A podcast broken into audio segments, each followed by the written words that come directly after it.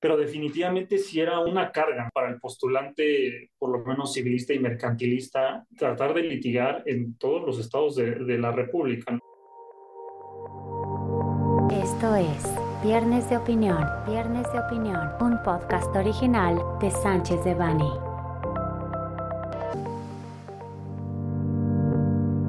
Bienvenidas y bienvenidos a un nuevo Viernes de Opinión de Sánchez de Bani. Les habla Verónica Esquivel, socia industrial del área de práctica de litigio y medios alternativos de solución de controversias. Me acompaña Julio César Osornio, asociado de la misma práctica. El área de litigio y métodos alternativos de solución de controversias de Sánchez de Bani, ante la publicación en el Diario Oficial de la Federación del nuevo Código Nacional de Procedimientos Civiles y Familiares, tuvo la idea de compartir con ustedes una serie. En esta serie estaremos abordando temas relacionados con la publicación del Código Nacional de Procedimientos Civiles y Familiares. Nos parece un tema de suma relevancia porque, no obstante la entrada en vigor todavía está sujeta a ciertos hitos que se irán desarrollando en el transcurso de los próximos años, sí es importante a lo largo de los siguientes podcasts y en compañía de varios miembros de nuestra área, ir actualizándonos y escuchando sobre los cambios que estaremos viendo eh, con la entrada en vigor de este nuevo código. Hola Julio, ¿te parece si empezamos a platicar un poco de los antecedentes de este código? Hola Vero. Sí, para iniciar esta serie Creo que es un tema que ha causado revuelo últimamente entre el mundo del postulante, ¿no? Finalmente, después de cuántos años, tenemos un código federal de procedimientos civiles que tiene más de 90 años. Tenemos, por lo menos en la Ciudad de México, otro código de procedimientos que tiene más de 70 años. Y cada entidad federativa, como muchos sabrán, tiene su ordenamiento procesal cada entidad federativa tenía competencia exclusiva sobre estas materias procesales que a partir del 2017 ya se, ya se volvió una competencia exclusiva del Congreso de la Unión. Entonces creo que todos los postulantes estamos más que alegres con esta expedición. No sé si tú compartas la misma alegría. Sí, no, porque ya nos tocó ponernos a estudiar a todos. pero bueno, a lo mejor ya vamos a entrar un poco más en, en contexto, ¿no? Y, de todas las ventajas y beneficios que trae consigo esta nueva publicación, pero definitivamente sí era una carga para el postulante, por lo menos civilista y mercantilista, tratar de litigar en todos los estados de, de la República, ¿no? Me parece que son, son, son muchos y seguramente muchos nos entenderán. Era revisar en cada entidad federativa las disposiciones aplicables al asunto que eh, te tocaba. ¿Por qué? Pues porque van cambiando, ¿no? Si bien todos los ordenamientos procesales tienen alguna compatibilidad con el Código Federal de Procedimientos Civiles y hasta con el Código de, Procedimientos de la Ciudad de México, la verdad es que sí, sí habían cuestiones que, que diferían. Entonces, el postulante tenía que, que ponerse a estudiar términos, recursos de, procedentes, requisitos para presentar demandas. Entonces, me parece que esto, y, e insisto, a reserva de, tocarlo más adelante, vino a, a, suplir todas esas, esas deficiencias y todas esas cargas que teníamos entrando en, materia ya propiamente, recordarán que en el 2017, particularmente el 15 de septiembre de 2017, se publicó en el diario oficial un decreto que reformaba los artículos 16, 17 y 73 de la Constitución Política de los Estados Unidos. Ahora, las reformas constitucionales, ¿no? estos tres artículos fueron relevantes sin duda para mi gusto. Una de las más relevantes fueron evidentemente la del artículo 17 y la del artículo 73.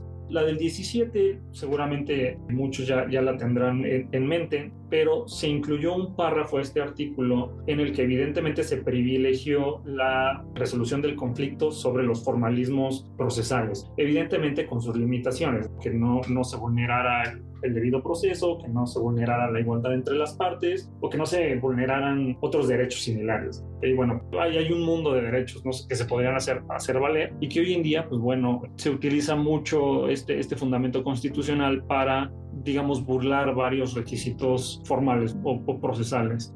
Para mí, la reforma más importante sin duda fue la del artículo 73, particularmente la de la fracción trigésima. Y en esta reforma, este artículo, fíjate que se, se incluye esta fracción trigésima al, al, artículo 73 para otorgarle la facultad al Congreso de la Unión para legislar o expedir la legislación única en materia procesal civil y familiar, ¿no? Y también de extinción de dominio. Entonces, esta, esta competencia legislativa con la inclusión de esta fracción trigésima se vuelve exclusiva del Congreso de la Unión para poderle permitir el legislar, emitir la legislación única en materia procesal, civil y familiar y bueno, esto evidentemente, esta reforma tuvo un artículo transitorio importante, es el cuarto artículo transitorio, que aquí un paréntesis. Evidentemente, ya como también muchos sabrán, e, estos artículos transitorios se ha resuelto por la Suprema Corte que tienen la misma jerarquía que las normas constitucionales y además de tener la misma jerarquía, tienen la misma obligatoriedad. Entonces, finalmente, los obligados en términos de estos artículos transitorios no pueden excusarse o no pueden excusar su, cumplimiento, ¿sabes? Entonces, retomando la, la idea, este artículo cuarto transitorio del decreto publicado el 15 de septiembre del 2017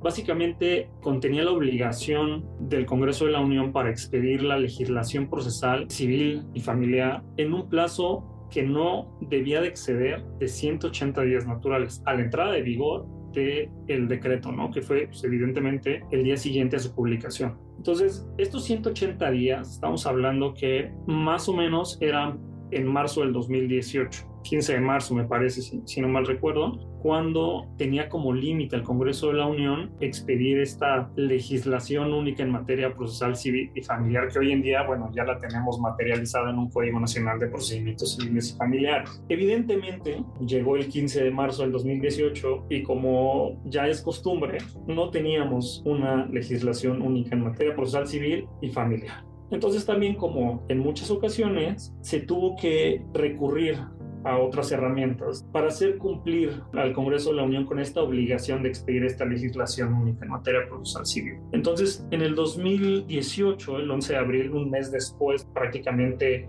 de, de fenecido el plazo límite que tenía el Congreso de la Unión para expedir esta legislación única, una asociación civil se tuvo que amparar y se amparó precisamente en contra de esta omisión, tanto de la Cámara de Senadores como de la Cámara de Diputados, de expedir esta legislación única en materia procesal civil. Y entonces se promueve este amparo indirecto por esta asociación civil el 11 de abril del 2018. Conoce de este amparo el juzgado séptimo de distrito en materia administrativa de la Ciudad de México y seguidos evidentemente los trámites procesales, determina el juzgado séptimo de distrito sobreseer ese amparo por falta de interés legítimo. Ante esta resolución, la Asociación Civil promueve un recurso de revisión, que es el primero de dos que va a haber, promueve este recurso de revisión y este recurso de revisión se radica en el cuarto Tribunal Colegiado de Circuito en materia administrativa de aquí de la Ciudad de México. Al resolver este recurso de revisión, el Tribunal Colegiado determina revocar la resolución del juez séptimo porque carecía de competencia. Entonces revoca la resolución del juzgado séptimo y ordena remitir el amparo a un juzgado de distrito en materia civil en la Ciudad de México. Para ello, pues evidentemente, después seguidos también los temas administrativos para remitir el, el amparo al órgano competente, termina radicándose en el juzgado octavo de distrito en materia civil en la Ciudad de México se radica, conoce el amparo y finalmente, también después de todos los trámites seguidos, procesales, concede el amparo a la asociación civil.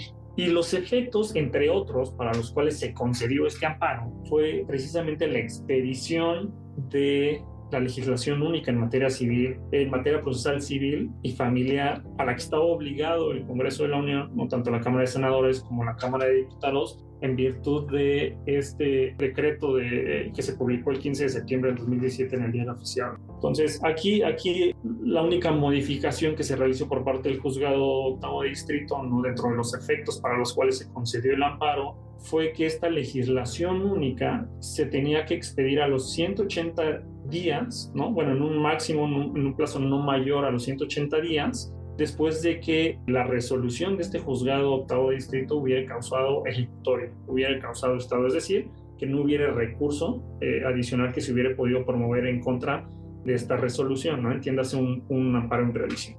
Evidentemente, que es lo que hicieron tanto la Cámara de Diputados como la Cámara de Senadores, pues fue interponer el recurso de revisión que procedía, ¿no? Este recurso de revisión por turno le, le, conoció el, décimo tribunal colegiado de circuito en materia civil del primer circuito, es decir, de aquí en la Ciudad de México, y este tribunal colegiado de circuito se declaró incompetente. Y se declaró incompetente porque consideró que subsistía un problema de constitucionalidad. ¿Por qué? Porque no se había resuelto sobre la procedencia de la omisión del amparo en contra de la emisión o las reformas de normas de carácter federal, tal y como lo preveía el, decreto de reforma del 15 de septiembre del 2017 y porque tampoco se actualizaba ninguno de los supuestos de competencia delegada previstos en el Acuerdo General 5 diagonal 2013, ¿no? que, que muchos recordarán es este acuerdo por el que se reserva la competencia originaria de la Suprema Corte, ¿no? Los asuntos que, que, va a mantener la Suprema Corte y las salas para su competencia y los que se delegan a los tribunales colegiados de circuito,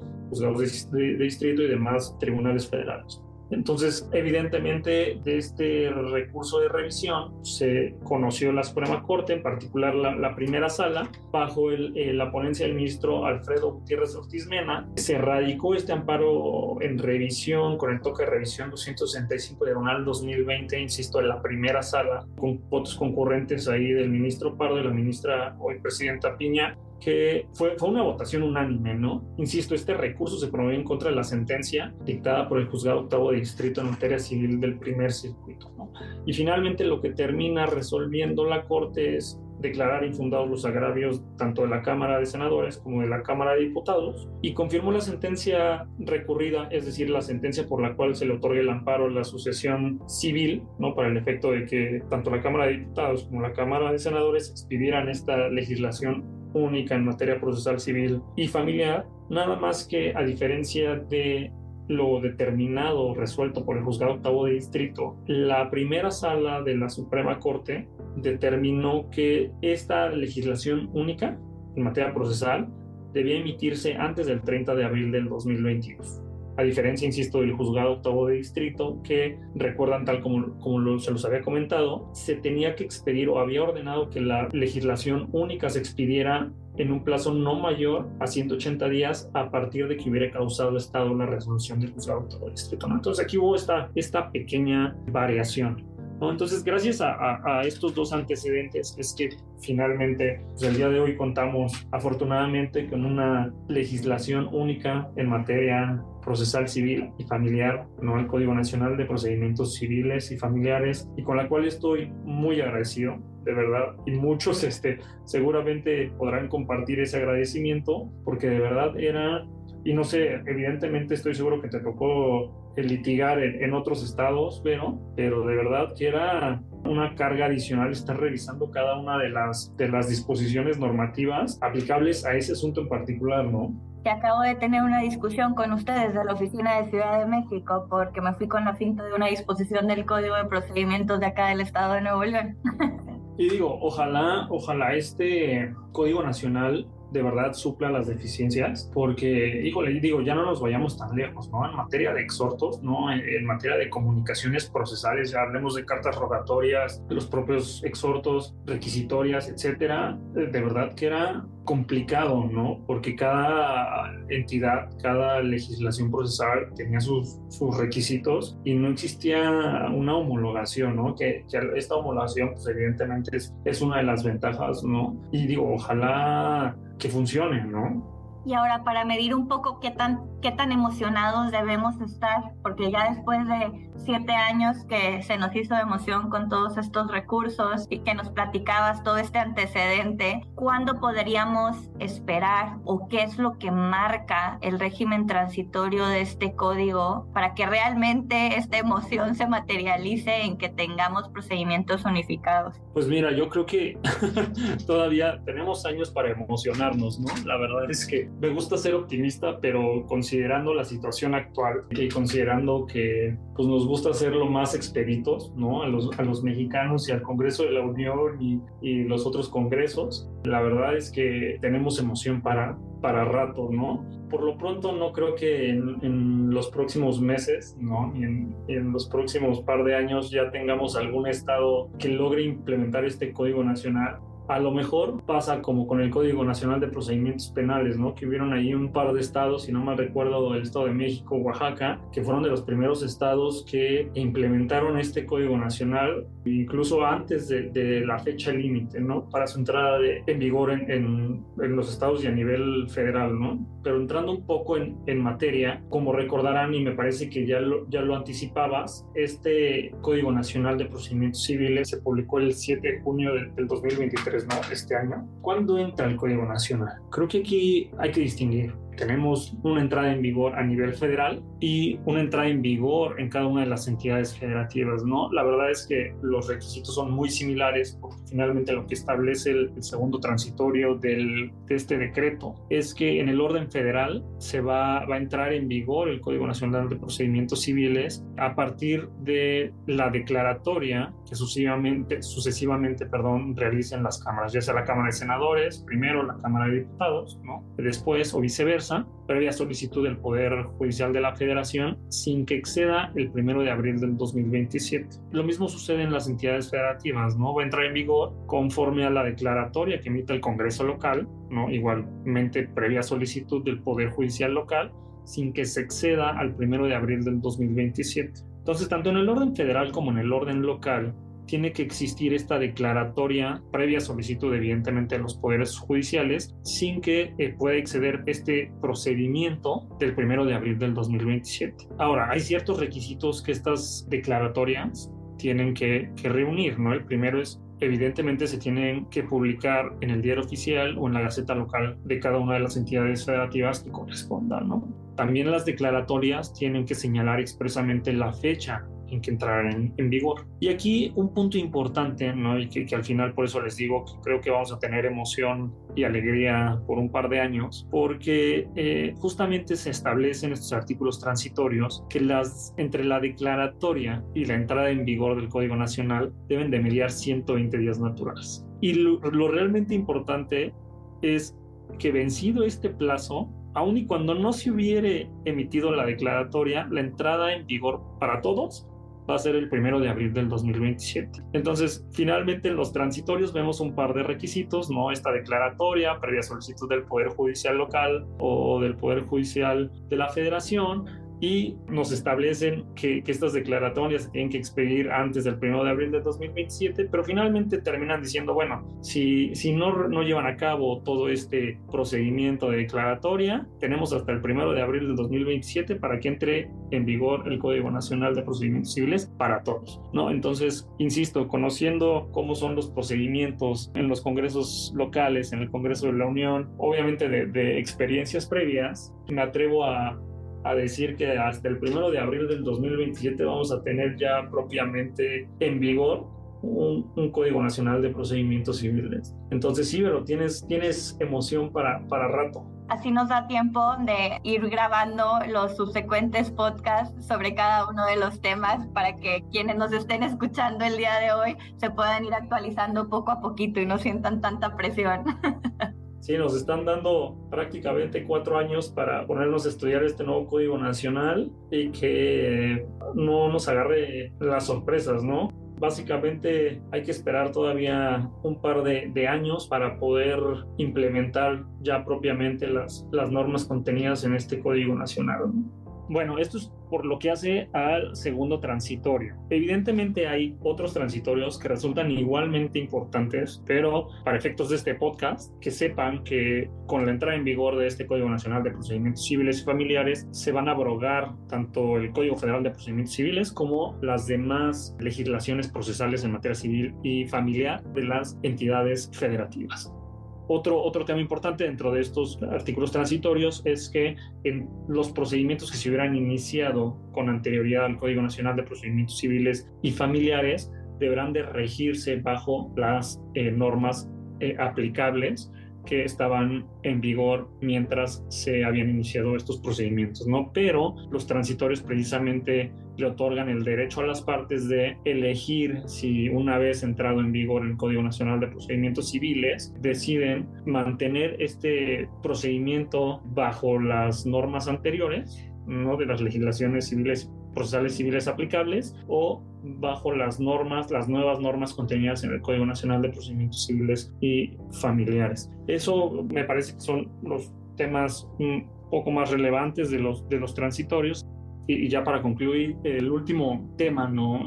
Que, insisto, hace que esta alegría sea, sea mayor es las ventajas que, que, representa o puede llegar a representar este nuevo Código Nacional de Procedimientos Civiles, ¿no? Ya, ya platicamos de alguno brevemente, el tema de, las comunicaciones procesales, exhortos, las cartas rogatorias, era, insisto, un verdadero tema, ¿no? Estar litigando sin una homologación ¿no? de, legislaciones, precisamente esto es lo que viene a superar o lo que pretende venir a superar el Código Nacional, ¿no?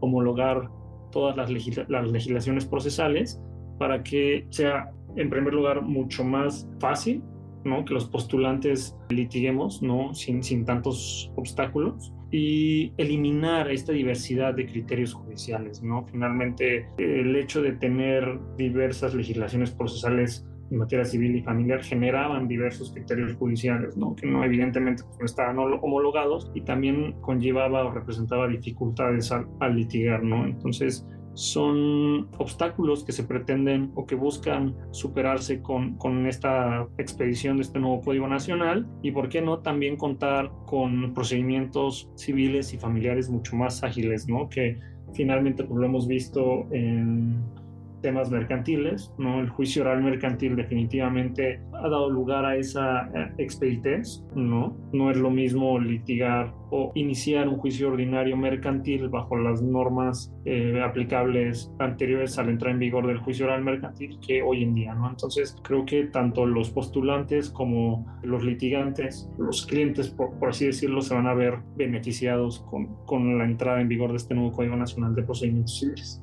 Habiendo dicho esto, Julio, pues no me queda más que invitarlos a que nos sigan escuchando. Eh, estaremos publicando subsecuentes podcasts donde iremos abordando distintos temas en relación al Código Nacional de Procedimientos. Hemos ya preseleccionado algunos de estos temas. Les agradecemos por lo pronto su atención y en este sentido los invitamos a que no se pierda nuestro siguiente capítulo de Viernes de Opinión. Pues muchas gracias a todos. Gracias, Vero. Les recordamos que este material representa una opinión, por lo que no puede ser considerado como una asesoría legal. Para cualquier duda o comentario sobre este material, contacte a Verónica Esquivel Patiño, besquivel.com, Julio César Osornio Barrientos, julio.osornio.com. Salvo especificación en contrario, los usuarios del presente podcast podrán guardar y utilizar la información aquí contenida únicamente para uso educativo, personal y no comercial. Por lo tanto, queda prohibida su reproducción para cualquier otro medio, incluyendo pero sin limitar, el copiar, retransmitir o editar sin el previo consentimiento de Sánchez de Bani S. Berry,